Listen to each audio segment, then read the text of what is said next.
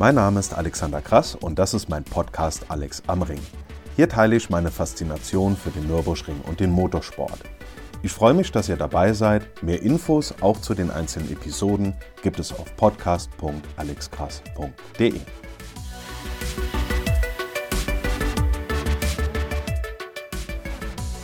So, meine Damen und Herren, also mir ist klar, dass das 24-Stunden-Rennen schon drei Wochen her ist, macht aber nichts. Meinen Rückblick, den gibt es trotzdem. Seit Mitte Mai war einiges los und es fühlt sich ja eigentlich gar nicht so lange an und schon ist das Rennen ganze drei Wochen her und so schnell vergeht die Zeit. Wie gehabt werde ich auf den konkreten Rennverlauf detailliert über die 24 Stunden weniger eingehen. Also wann hier welcher Führungswechsel war, dies, das, wie es welchem der großen Teams ergangen ist und so weiter. Dazu verlinke ich einmal die Highlights als Video und dazu noch einen sehr guten Artikel, mit einer Beurteilung des Rennens. Da gibt es Leute, die das besser können als ich und da empfehle ich euch einfach sehr, das mal zu lesen. Ich werde jetzt einfach mal anfangen. Wenn es so rund um eine Stunde wird, dann mache ich zwei Teile draus. Ansonsten wird es einer. Schauen wir einfach mal, wie lange ich für diesen Rückblick brauche.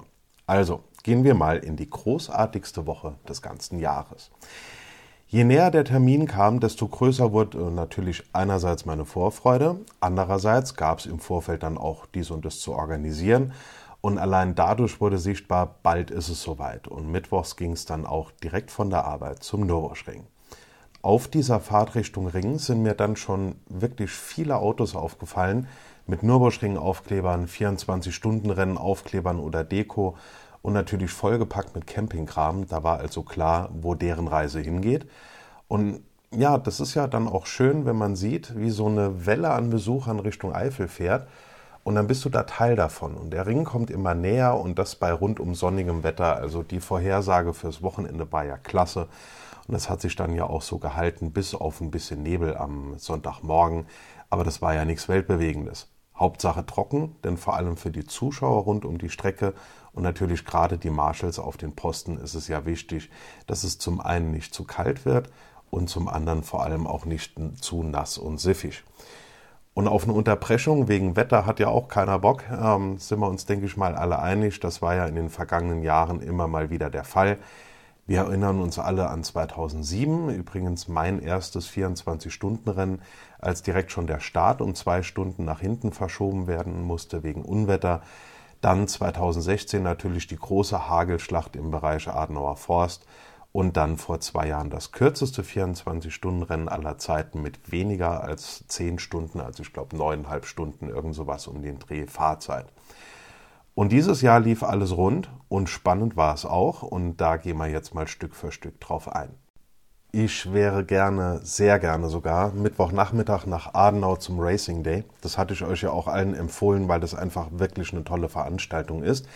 Das hat aber dieses Jahr zeitlich leider nicht mehr hingehauen. Aber was ich gehört habe und auf Fotos und Videos gesehen habe, das soll so voll gewesen sein wie noch nie. Und das ist einfach ein großartiges Zeichen in jeder Hinsicht. Also, dass einerseits so ein Nachmittag einfach eine tolle Idee ist, dass die Begeisterung da ist und das unterstreicht dann nochmal die Verbindung zwischen Adenau und dem Nürburgring. Ich meine, immerhin ist der Nürburgring ja in der damaligen Kreisstadt quasi entstanden. Also einfach ein tolles Zeichen und das bei perfektem Wetter. Abends habe ich mir dann noch die Hersteller- und Teamfotos auf der Grand Prix-Strecke angeguckt. Dann gab es Abendessen im Fahrerlager und da trifft man dann natürlich auch traditionell viele Leute, die man zum einen schon was länger nicht gesehen hat und zum anderen haben dann auch die meisten noch ein bisschen Zeit zum Quatschen. Das ist also dann eigentlich noch der entspannteste und gemütlichste Teil des ganzen Wochenendes.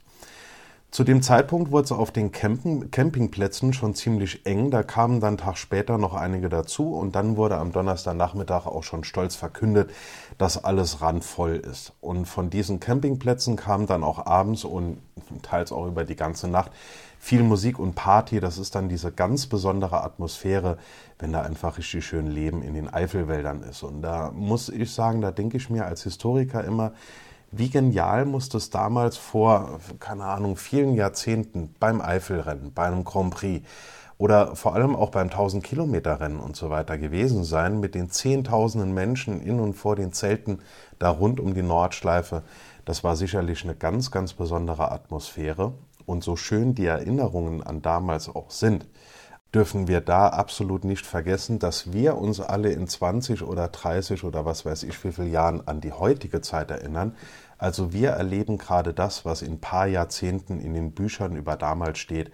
Und deswegen ist es ja wirklich schön, dass wir diese tolle, tollen Zeiten live am Nürburgring erleben können. So, das war jetzt mal ein bisschen Vorgeplänkel. Kommen wir zu den vier Renntagen. Kurz zu dem, was vor dem Hauptrennen so los war. Erstmal Donnerstagmorgen die RCN, dann eine Reihe an Trainings und abends dann das großartige Nachttraining mit der ersten Einstimmung auf diese besondere Atmosphäre. Das ist ja immer so das erste Highlight des Wochenendes. Und generell hat ja jeder Tag des 24-Stunden-Wochenendes auch was Besonderes zu bieten. Da hast du Donnerstag also das Nachttraining, Freitag dann das Top-Qualifying und später entweder Pitwalk mit Autogrammstunde oder eben die Driftshow in der Müllenbach-Schleife. Da ist einfach jeden Tag was anderes. Und gerade die Driftshow, die war wieder richtig klasse, super präsentiert von Lars und Markus. Hat zwar etwas später angefangen wegen Top-Qualifying-Verzögerung, hat dem ganzen Spaß aber definitiv keinen Abbruch getan. Und dann hast du dann halt eben samstags den Hauptrenntag, abends geht's dann in die Dämmerung, in die Nacht rein und sonntags halt den Zieleinlauf. Also da hat jeder Tag mindestens ein ganz, ganz besonderes Highlight. Zwischendurch gab es dann noch eine Reihe an Trainings und Rennen, zum einen der Tourenwagenlegenden und zum anderen der Cup- und Tourenwagen-Trophy. Die sind auf der Grand Prix-Strecke gefahren und ja, dieser Sound einfach großartig. Ich meine, Viele dieser Fahrzeuge sind ja oder repräsentieren ja quasi einen Teil meiner Motorsportkindheit. Und allein das Ansauggeräusch von einem E30 M3, wenn der da auf der geraden Gas gibt und auf einen zukommt, ich glaube, da muss ich eigentlich auch gar nicht mehr zu sagen. Das kennen so ziemlich alle. Auf der Gesamtstrecke haben dann die 24 Stunden Classics mit den zwei Trainings und dann dem drei Stunden langen Rennen am Samstagmorgen wieder für richtig viel Begeisterung gesorgt. Und das ist jedes Jahr immer wieder beeindruckend, welche Fahrzeuge aus all den Jahrzehnten der Geschichte des 24-Stunden-Rennens da unterwegs sind und vor allem, wie die bewegt werden. Und das ohne technisches Gedönse oder viel Aerodynamik. Da ist noch richtiges Rennfahrerhandwerk am Start. Das macht da einfach richtig Spaß zuzuschauen. Und der Sound von vielen Autos ist auch einfach klasse. Und das dann noch an der Nordschleife erleben zu können oder allein schon an der Grand Prix-Strecke ist auch schon toll. Also es ist einfach nur logisch, warum dieser Programmpunkt, warum genau dieses Rennen mit den beiden Trainings solch eine große Fangemeinde hat. Freitags hatte ich dann noch einen Drehtermin mit dem Team W&S. Die haben mich im historischen Fahrerlager noch für zwei Videos paar Sachen über die Geschichte des 24-Stunden-Rennens erzählen lassen. Eins dieser beiden Videos wurde direkt tags drauf online gestellt, das verlinke ich mal in den Show Notes. Und das andere wird im weiteren Verlauf der Saison noch kommen. Kommen wir mal zu dem Highlight des Freitags, nämlich zum Top Qualifying abends und wie das funktioniert. Also, wir vergessen jetzt mal alles aus der Formel 1 hier mit Q1, Q2, Q3, also dieser, wie soll ich sagen, stufenweisen Qualifikation für die nächste Auswahlrunde. Hier funktioniert es so, dass sich eine bestimmte Anzahl, also am Nürburgring, dass sich eine bestimmte Anzahl von Fahrzeugen in den NLS-Läufen vor den 24 Stunden und bei den Qualifiers schon für Q2, also das finale Zeitfahren um die endgültige Startaufstellung vorqualifiziert haben. Der Rest, der tritt in Q1 an und die in diesem Jahr, jetzt mal auf dieses Jahr bezogen, weil das kann sich ein bisschen verschieben, die in diesem Jahr fünf Besten aus diesem Q1 haben sich dann für Q2 qualifiziert, wo diese Vorqualifizierten dann schon auf sie warten. Und dann fahren die alle, wenn der Zeitplan normal läuft, mit zwei Runden um die finale Startaufstellung. Das heißt, vor dem Freitag sah das dann so aus, dass sich unter anderem zum Beispiel Falken, Frikadelli, Abt, Land, Car Collection, der 99er Rowe und so weiter, dass diese schon qualifiziert hatten. Und am Ende hatten wir dann die folgende finale Startaufstellung. Erstmal Doppelpole für AMG mit der Nummer 4 vorne und dann die Nummer 3. Also erst das gelbe Bildstein Comic Art Car und dann der grüne Getspeed AMG in diesem wunderschönen grüne Hölle Graffiti Design. Die zweite Startreihe, die war dann rein italienisch. Da war auf der 3 mit der Nummer 27 der Abt Huracan, der ja im Gegensatz zum Konrad Lambo deswegen von der BOP betroffen war, weil der Abt ein Huracan GT3 Evo 2 ist.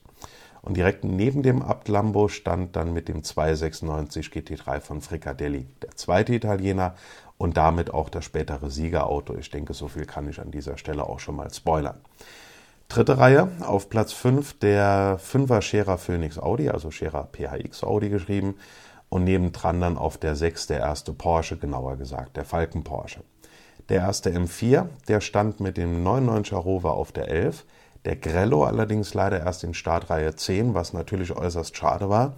Klar, mein Gott, das Rennen geht über 24 Stunden, aber wenn wir mal sehen, dass am Ende nur 26 oder 27 Sekunden zwischen Platz 1 und Platz 2 waren, da macht einfach am Ende jeder Meter doch was aus. Es kann ja immer mal wieder irgendein Zwischenfall kommen und die ganze Zeit die du halt damit brauchst, dich erst einmal irgendwie mühsam durchzuwurschteln und das bei der Leistungsdichte in der SP9, das ist natürlich echt nicht so einfach. Solche, wie soll ich sagen, solche einfachen Durchmärsche wie vor ein paar Jahren der Krello, ich weiß gar nicht, in welchem Jahr das war, der in der ersten Runde allein auf dem Grand Prix-Kurs direkt mal von 7 auf 2 gefahren ist. Das ist heutzutage doch schon deutlich schwieriger geworden. Die Pole, die wurde übrigens mit einer 809 äh, 058 gefahren. Mal zur Einordnung der Vergleich zur Pole-Zeit von NLS 3 habe ich jetzt mal genommen. Gefahren natürlich von einem BMW, die waren ja in den ersten drei äh, oder in diesen drei VL, äh, ja, VLN NLS-Läufen bis zum 24-Stunden-Rennen außerordentlich stark.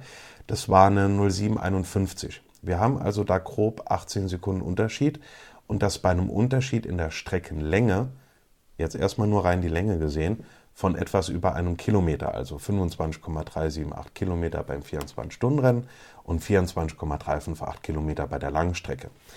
Der Unterschied, der liegt hier aber nicht nur rein in der Länge, sondern auch in der gefahrenen Variante. Bei der NLS ist die AMG Arena mit dabei, dafür wird die Kurzanbindung der Grand Prix-Strecke gefahren und beim 24-Stunden-Rennen fehlt die AMG Arena. Wir fahren das etwas, ja, wie soll ich sagen, hakelige Yokohama ist. Dafür aber die Müllenbach-Schleife und da gibt es natürlich einige Ecken, die deutlich schneller gehen als die AMG Arena. Bevor wir zum Rennen an sich kommen, noch paar kurze Punkte so drumrum. Es gab wirklich viel zu sehen im Fahrerlager, da hatten einige Hersteller richtig was aufgebaut und auch ausgestellt. Vor allem AMG hatte da zum Beispiel einen ganzen Parkplatz zugebaut mit Hospitality und Dachterrasse. Das war da, wenn man vom historischen Fahrerlager durch den Tunnel ins Fahrerlager der Compris-Strecke gegangen ist, da oben auf der rechten Seite. Und da bei AMG, da standen zum Beispiel Autos wie ein AMG One, da stand ein Formel 1 Auto, hatte ich gesehen, das Formel 1 Safety Car und so weiter. Dann dazu im Boulevard gab es die große Fanmeile mit vielen Ausstellern und Aktionen. Da stand auch so ein riesen äh, grüner Lego Lambo. Der hat mich echt begeistert, muss ich sagen. Ich glaube, das Highlight für viele war das Ravenol-Riesenrad im Fahrerlager. Von dem hatte man wirklich einen tollen Ausblick auf die Grand Prix-Strecke. Wir waren da Samstag später am Abend drauf. Da war es schon komplett dunkel und diese Atmosphäre von oben zu sehen, das war gerade in der Dunkelheit was ganz Besonderes. Das kann ich euch, wenn ihr das noch nicht gemacht habt, wirklich nur sehr empfehlen.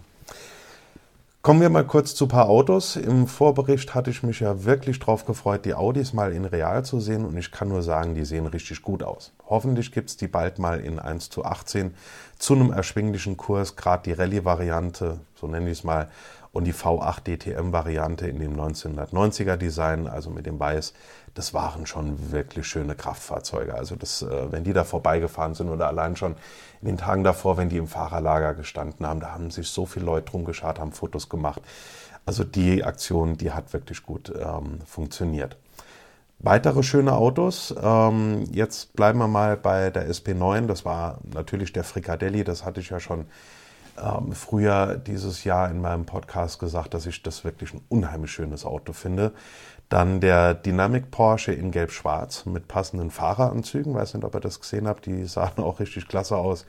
Dann die ganze Reihe an Design AMG, also unter anderem der gelbe im Comic Art Car Bildstein Design und der grüne Hölle Graffiti AMG. Die waren einfach richtig schön anzusehen. Tolles Design bringt auf der anderen Seite natürlich keine Geschwindigkeit. Äh, da sind wir dann bei der möglichen Performance. Ich sage es mal so. Es gab natürlich sehr viele siegfähige Autos, technische Basis, allerdings auf so manchen, sagen wir mal, etwas weniger siegfähige Fahrerpaarungen. In jedem Fall aber eine hohe Leistungsdichte vorne. Das sehen wir daran, nach dem zweiten Top-Qualifying, also finale Startaufstellung, waren die ersten fünf innerhalb von zwei Sekunden bei einer fast 26 Kilometer langen Strecke und die ersten 16 innerhalb von drei Sekunden. Also wirklich wahnsinnig nah beieinander. Und äh, ja, da hat natürlich die BOP ähm, wirklich guten Job gemacht. Kurzer Blick in die Lounge, äh, habe dort über die kompletten vier Tage moderiert und ich kann einfach nur wieder sagen, es waren wieder viele tolle Gäste da, vor allem viele bekannte Gesichter aus den letzten Jahren. Das freut mich dann natürlich immer ganz besonders, denn mit einer ganzen Reihe von Gästen, die schon seit mehreren Jahren zu verschiedenen Veranstaltungen kommen, bin ich mittlerweile auch privat befreundet und generell ist es ja auch immer schön, ja, kommst da morgens rein und da, da grüßen dich viele bekannte Gesichter und es ist dann natürlich schön, wenn man dann so eine, so eine besondere Veranstaltung dann auch gemeinsam erleben kann. Als Interviewgäste hatten wir dieses Jahr eine richtig tolle Liste an Menschen, die in verschiedenen Funktionen an diesem Rennen beteiligt sind. Natürlich erstmal Fahrerinnen und Fahrer. Da hatten wir Celia Martin, Nico Menzel war da, Bernd Albrecht, der brachte noch Manfred Sattler mit und von AMG Bernd Schneider und Karl Wendlinger. Wir hatten Thorsten Willems als Teamchef, dann die Stimme des Nürburgrings Olli Martini als Streckensprecher, also auch nochmal ein ganz anderer Blick auf das ganze Geschehen und Lutz Rodriguez do Nascimento als äh, Medienmensch, also von W&S Teamfotograf. Also das Rennen aus verschiedenen Perspektiven und einfach mit tollen Menschen bei mir am Mikrofon. Einige von diesen Interviews habe ich auch aufgezeichnet. Ich hatte nur allerdings noch keine Zeit, mir die mal in Ruhe anzuhören, ob das mit der Qualität und so auch passt. Gegebenenfalls muss ich da noch ein bisschen was am Ton schrauben. Über den Sommer hinweg könnt ihr euch da also auf jeden Fall auf das ein oder andere Interview freuen. So, jetzt kommen wir dann mal zum Hauptrennen. Wie erwartet waren die T3, T4, T4A, also alles da, Start und Ziel, erste Kurven, äh, super früh voll. Die Startaufstellung war auch wieder richtig voll. Da sage ich ja immer, das lieber von der Tribüne aus gucken und mal bei einem langen Streckenlauf in die Startaufstellung, da bekommt man natürlich deutlich mehr mit. Da sind weniger Zuschauer, da kommt man dann näher an die Fahrzeuge ran, da ist es einfacher, Fotos zu machen. Da haben dann auch die Fahrer ein bisschen mehr Zeit zum Quatschen. Das ist dann natürlich ein bisschen was anderes. Zumal auch die, die jetzt dieses Jahr in der Startaufstellung waren, äh, gesagt haben, das ist jedes Jahr was ganz Besonderes. Ich hoffe natürlich, dass er bei der Ansprache von Klaus Kohns, der ja auch schon hier im Interview war, also der seine Ansprache, die Fahrerfeldsegnung, dass ihr da natürlich gut zugehört habt. Das ist ja schon seit, ich glaube, mittlerweile über 30 Jahren eine richtig schöne Tradition. Ich bringe jetzt hier einfach mal noch ein paar Punkte, die mir aufgefallen sind. Ähm, es kam öfters die Frage, warum weiß geflaggt wird bei der Einführungsrunde. Erstmal als Signal für die Runde an sich und zum Anzeigen der Position der Posten. Ich meine, auf einer recht kurzen Sprintstrecke ist das natürlich einfach. Da kann man sich dann, keine Ahnung, 50, 60 Posten relativ einfach merken. Auf der Nürburgring 24 Stunden Gesamtstrecke muss man sich da allerdings über 200 Posten merken. Aber das haben die Fahrer nach Paarläufen der Langstrecke auch grob drauf. Ich meine, viele die in der Langstrecke fahren, kommen ja auch erstmal aus der GLP, RCN und sind dann in die, äh, in die NLS gekommen. Jetzt hätte ich beinahe schon wieder VLN gesagt. Ihr wisst ja bei beidem, was ich meine. Ähm, in jedem Fall äh, kennen die sich da aus und haben dann einfach eine Ahnung, von wo aus da mal eine Flagge kommen kann dass die Zuschauer an vielen Punkten direkt an die Strecke können bei der Einführungsrunde. Das ist natürlich wirklich großartig. Und dann kommt dieses tolle Bild auf der Döttinger Höhe, da von vorne gefilmt von der Brücke an der Antoniusbuche mit diesem Hin- und Herschwenken zum Reifenaufwärmen. Das sieht jedes Jahr großartig aus. Und ab dann steigt natürlich die Spannung, gerade oben an Start und Ziel, weil dann wissen wir, die sind bald da dann ungefähr, wo ist das hier, grob äh, Antoniusbuche oder Tiergarten, irgendwo die Ecke, steht dann der Marshall mit dem Gridschild und dann stellen die sich schön zwei und zwei auf und kommen dann da in langsamer Fahrt hinter dem Führungsfahrzeug Richtung Grand Prix-Strecke und dann schert es aus und dann, also das ist einfach immer wieder ein, ein ganz tolles Bild und das Ganze haben wir ja auch dreimal. Der Dacia, ist euch sicherlich aufgefallen, der kam zum Start zu spät weil er anscheinend so von Zuschauern, sagen wir mal, bedrängt wurde im positiven Sinn, dass da so viel Begeisterung ist, dass er da den Anschluss an die letzte Startgruppe verloren hatte. Ja, und dann kam der Start. Bekannterweise in diesen drei Startgruppen, also vorne erstmal die 32 GT3s aus der SP9 und dann in Startgruppe 2 und 3 jeweils die anderen. Wie jedes Jahr natürlich wieder der große Moment. Und es ist einfach beeindruckend, wie die drei Gruppen dann nacheinander auf die erste Kurve zu fliegen. Und ja, auch wenn wir ja nicht die AMG-Arena fahren, die ist ja schon nicht einfach zu fahren, das ist ja eine Herausforderung, aber das Yokohama ist, das ist bei weitem nicht so harmlos, wie es vielleicht aussieht. Da geht es ja erstmal eng nach rechts, dann leicht bergauf und über diese Kuppe dann scharf links. Da hebelt es gerne mal das Heck aus. Ich meine, das ist ja so ein Verbindungsstück zwischen den ähm, beiden Streckenteilen und das ist natürlich auch alles jetzt nicht so, so ganz glatt und ganz eben. Und da wird das Auto richtig unruhig. Und dieses Jahr haben wir da in den Startgruppen aber einen äußerst respektvollen Umgang miteinander gesehen. Denn klar ist natürlich, so ein 24-Stunden-Rennen wird natürlich nicht in der ersten Kurve entschieden. So, das Ganze, wie gesagt, dreimal. Absolut großartiges Bild, wenn die da, wenn jede Startgruppe da die Start- und Zielgerade runterdonnert. Und dann wissen wir einfach so, jetzt geht's los, jetzt läuft die Zeit und wir haben einfach einen kompletten Tag, 24 Stunden Mega-Renn-Action vor uns. Zurück zum Rennen direkt. Schon nach kurzer Zeit waren die Italiener vorne, um zu zeigen, wo die Reise hingeht. Und dann kamen danach direkt die AMG-Verfolger, die die erste Reihe dann halt dementsprechend leider schon recht schnell aufgeben mussten. Und ich sage es direkt mal vorneweg, was ich jedes Jahr richtig klasse finde, das zählte bis vor wenigen Jahren nur für den Manta und jetzt ist es für den Dacia oder war es für den Dacia und den Manta dass die bei jeder absolvierten Rennrunde Applaus bekommen, selbst nachts. Das ist wirklich eine schöne Tradition und eine tolle Sache. Die ersten Stunden, die waren, ja, da war natürlich was los. Klar, ich meine, es ist ein Autorennen, aber die waren vergleichsweise ruhig. Das war an sich jetzt kein brutales Sprintrennen, da war kein Durchgeprügel, da war kein Schlachtfest. Also da haben wir auch schon, schon anderes erlebt in den vergangenen Jahren. Vor der Dämmerung gab es einen spannenden Kampf zwischen der 2, 3 und der 4. Und kurz mal zu einem Detail an den AMGs. Da ist mir zum ersten Mal aufgefallen, ich weiß nicht, wie lange die das schon haben, dass die mittlerweile so Klebefolien wie auf der Frontscheibe auch im Fensterdreieck vorm Spiegel haben. Das ist ein äußerst cleverer Move, gerade beim 24-Stunden-Rennen, weil der Fahrer ja eh erstmal einen sehr begrenzten Blickwinkel zur Seite und nach hinten hat und dann gerade nachts bei den ganzen Strahlern alles gut sichtbar sein muss. Kurz zum Hintergrund. Die Scheiben werden ja beim Boxenstopp erstmal gereinigt. Bei vielen Fahrzeugen gibt es allerdings auch solche Abreißfolien. Das sind sehr dünne Folien, die werden einmal komplett über die ähm, Frontscheibe geklebt und zwar in ganz vielen Schichten. Vorteil während der Fahrt, du hast mehrere Schichten Schutzfolie gegen Steinschläge und so weiter.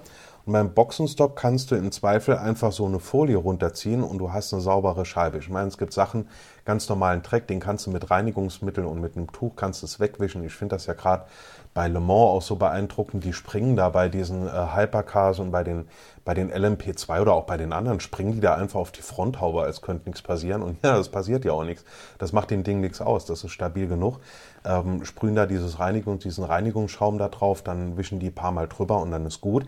Aber wenn du halt nachts einfach mal richtig viel Dreck oder Kühlflüssigkeit oder Öl oder sowas drauf bekommen hast und da klebt der Dreck dran, dann ist es einfach nur noch eine riesengroße Schmier und dann gehst du einfach hin, ziehst so eine Folie runter und dann ist gut. Und das Ganze, jetzt nochmal zurück zu den AMGs, ähm, das Ganze haben die halt eben dann auch in diesen kleinen Dreiecksfenstern da zum Rückspiegel gemacht, also direkt vorne an der A-Säule. Und das ist eine super Idee.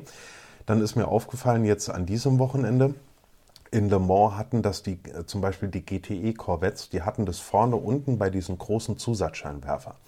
Das spart dann natürlich einiges an Arbeit und schützt dort, gerade dann auch natürlich gegen Steinschläge, weil ich meine, wer von uns hat irgendwie noch nie einen Nebelscheinwerfer wegen, äh, wegen Steinschlag ersetzen müssen? Das geht natürlich da unten in der Ecke ganz schnell.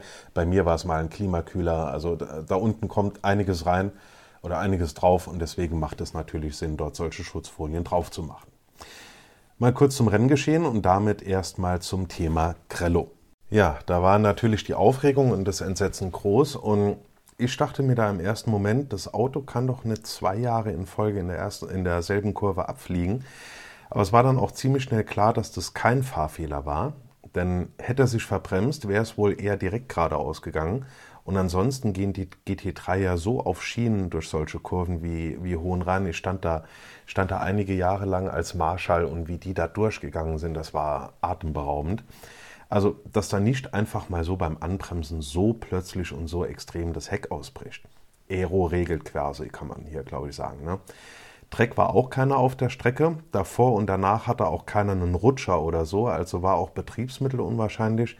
Und dann konnte man gleich nach dem Einschlag gut sehen, dass er hinten links einen Reifenschaden hatte. Und da er links nicht eingeschlagen war, konnte das nicht daher kommen, muss also kurz vor dem Einschlag in die Reifenstapel passiert sein. Und da er in Anführungszeichen nur quer über den Körb gerutscht war, der Körb dort aber zumindest im Vergleich zu der einen oder anderen Stelle noch relativ flach ist, äh, kann es durch das Rutschen über den Körb auch nicht unbedingt passiert sein. Also konnte man schon davon irgendwie ausgehen, dass das ein Reifenschaden gerade im Moment des Anbremsens gewesen sein muss. Mir hat es für das Team und die vielen Fans des Grellos einfach unheimlich leid getan. Kurioserweise kamen schon kurz danach die ersten Vorschläge, die letzte Kurve an den Hohen Rhein einfach in Krello-Kurve umzubenennen ja, worauf natürlich keiner stolz sein kann, aber so entstehen immer mal wieder inoffizielle Abschnittsnamen an der Nordschleife. Vielleicht wir, erleben wir ja im nächsten Jahr, und das würde mich persönlich wirklich außerordentlich freuen, äh, wie das Auto nach dem Ablauf der 24 Stunden diese Kurve als Führender durchfährt und dann nur noch ein paar hundert Meter Gas geben muss und dann ja mal wieder einen Sieg mitnimmt. Das würde mich wirklich sehr freuen. Wie bei einem großen und langen Rennen zu erwarten, gab es auch eine Reihe weit, also, ja, weiterer Unfälle, von denen auch, dann auch einige teils kontrovers diskutiert wurden. Diesem Zusammenhang mal kurz zu einer Frage, die ich immer mal wieder gestellt bekomme. Tatsächlich finden Leitplankenreparaturen auch während des Rennens statt. Und es muss auch so sein, aus zwei Gründen. Ich meine, haben wir jetzt am Wochenende gesehen, das machen die mit den Reifenstapeln und den Leitplanken in Le Mans genauso. Zum einen, wenn so eine Leitplanke, wenn da einer reingedonnert ist, dann wird die natürlich erstmal repariert, denn die ist dann dort, ist die Struktur geschwächt. Und wenn dann nochmal einer dort an der Ecke abfliegen sollte und fährt dort rein, dann kann es natürlich sein, dass die so nachgibt, gerade bei diesen Verbindungsbolzen, dass, dass das Auto da quasi dann tatsächlich durch die Leitplanke irgendwo in den Wald fliegt. Und zum Zweiten geht es auch darum, wenn so ein Einschlag dort ist, da ist ja alle paar Meter sind ja so einbetonierte Pfähle, wo die Leitplanke dran festgeschraubt ist. Und ähm, ja, diese, diese Fixierungen im Boden, die werden dann locker. Das heißt, die Leitplanke hat dann viel eher die Tendenz, sich beim nächsten Unfall nach hinten durchzubiegen oder halt eben wegzuklappen. Und dann hast du eine Sprungschanze und dann fliegt so ein Auto beim nächsten Unfall noch viel weiter. Deswegen haben wir da öfters mal diesen orangen Unimog mit Anhänger gesehen, die dann halt dementsprechend dort das Ganze wieder gefixt haben und repariert haben. Es gab äh, eine ganze Reihe an Reifenschäden und da sind wir nicht nur beim Grello, sondern auch beim Atlambo, sogar mehrfach. Und dem Frigadelli Ferrari, den hat es auch erwischt. Dann gab es noch ein TT mit dem gleichen Problem. Also da war eine Reihe an Fahrzeugen, äh, wo das Ganze aufgetreten ist, vor allem halt hinten links was jetzt per se erstmal keine so große Überraschung ist bei einer Strecke, die im Uhrzeigersinn befahren wird. In jedem Fall war da viel los auf der Hinterachse und das Reifenthema war dann ja auch augenscheinlich der Grund, warum Mantai das Auto letztendlich dann zurückgezogen hat. Gut ist es natürlich dann, wenn du so einen Reifenschaden am Ende der Runde hast und nicht direkt am Anfang, sonst musst du halt die ganze Runde noch zu Ende fahren. Das Problem dabei, fährst du zu schnell, machst du dir halt viel Bodywork und die Aufhängung und je nachdem, welche Achse das ist, gegebenenfalls noch Antriebswellen und so weiter kaputt. Fährst du auf der anderen Seite zu langsam, dann verlierst du halt ewig Zeit. Und wenn sich die Lauffläche ablöst und du fährst auf der Felge, dann hast du erstmal ganz schnell keinen Vortrieb mehr, außer du hast wirklich eine harte Sperre im Diff. Und das ist ja dann doch eher ungewöhnlich. Es gab generell ein paar Zwischenfälle, ähm, war auch in den oder ist auch in den Highlights drin, dieses Thema Burning Rubber im Bereich Karussell, wo das eine Fahrzeug da diesen, diese brennende Lauffläche des Reifens verloren hat. Gut, dass da äh, nichts weiter mit dem Fahrzeug passiert ist, das hat er dann kurz später angehalten, wurde gelöscht. Dann war das okay. Ähm, dann hatte man Porsche, der mit der Front abgehoben ist am Schwedenkreuz, also einiges für die Highlights. Leider wurden bei manchen Kollisionen auch Fahrzeuge einfach komplett aus dem Rennen geschossen. Und da ist dann natürlich immer die erste Frage, geht es dem Fahrer gut? Und bevor diese Frage nicht mit Ja beantwortet ist, werden sowieso keine anderen Fragen gestellt. dann kommt natürlich später noch der Aspekt dazu, dass es für das Team natürlich unheimlich schade ist, wenn das Rennen dann vor Ablauf der Zeit schon beendet ist. Einige Situationen an, sagen wir mal, Meinungsverschiedenheiten zwischen verschiedenen Fahrzeugen sind von außen immer schwer zu beurteilen. Ähm, das soll jetzt keine Entschuldigung, Entschuldigung von entweder dem einen oder dem anderen sein. Aber wir sind es ja zum Beispiel, sagen wir mal, aus der Formel 1 gewöhnt, die eine wahnsinnige äh, visuelle Abdeckung hat, dass wir die Onboards von allen Autos sehen. Dann noch x Außenaufnahmen und die entsprechende Helikopterperspektive dazu. Und hier beim 24-Stunden-Rennen sehen wir oft nur eine Perspektive, dann noch vielleicht verpixelt. Und also nur, dass, äh, dass einfach aufgrund der, ähm, dass so ein Vorfall halt auch irgendwie, keine Ahnung, 100 Meter weiter vorne stattfindet und da ist die Auflösung halt nicht gut genug. Und das dann dazu auch noch nachts. Ich möchte mal ein Beispiel geben. Da gab es nachts eine Situation, Ausgang Flugplatz mit einem äh, GT3 und einem langsameren Teilnehmer. Da sieht man dann aber erst bei genauerem Hinsehen, dass der nächste Posten auf der rechten Seite Einfachgeld zeigt und dass der langsamere deswegen vielleicht, also vielleicht, ich weiß es ja auch nicht, nicht davon ausgehen musste, dass der GT3 dann noch vorbeiziehen will. Da wurde dann halt direkt auf den kleinen gehauen, wie der so im Weg stehen kann, gleichzeitig aber auch auf den großen, wie der da so reinhalten oder so draufgehalten kann. Mit solchen Details wie der gelben Flagge stellt sich die Situation aber möglicherweise wieder ganz anders dar.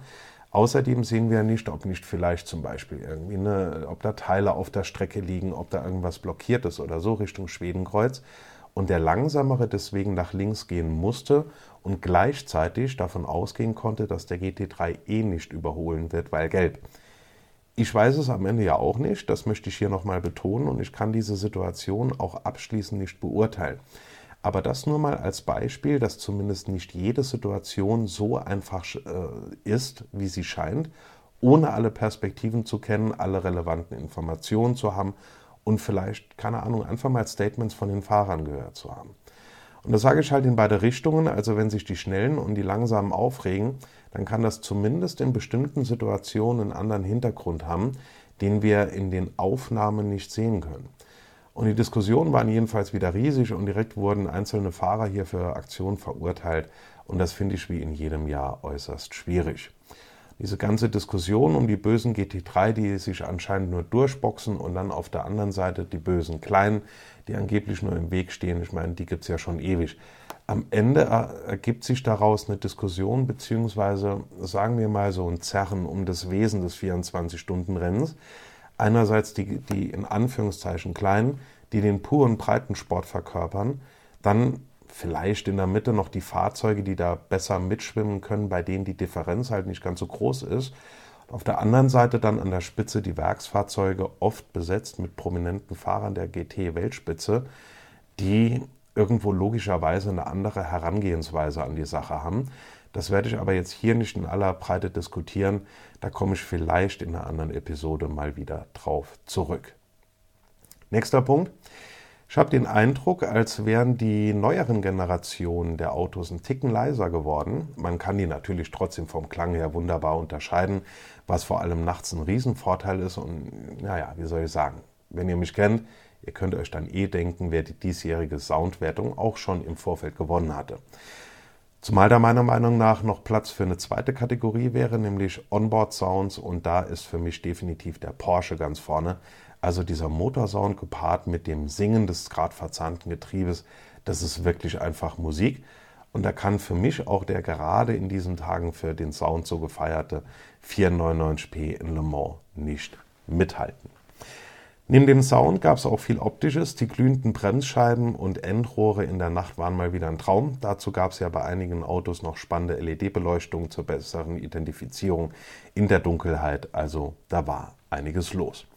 Jetzt sehe ich gerade, ich habe knapp über eine halbe Stunde gesprochen. Das heißt, ich mache jetzt hier mal einen Cut, werde dann gleich den zweiten Teil online stellen, dass das beides an einem Tag online kommt.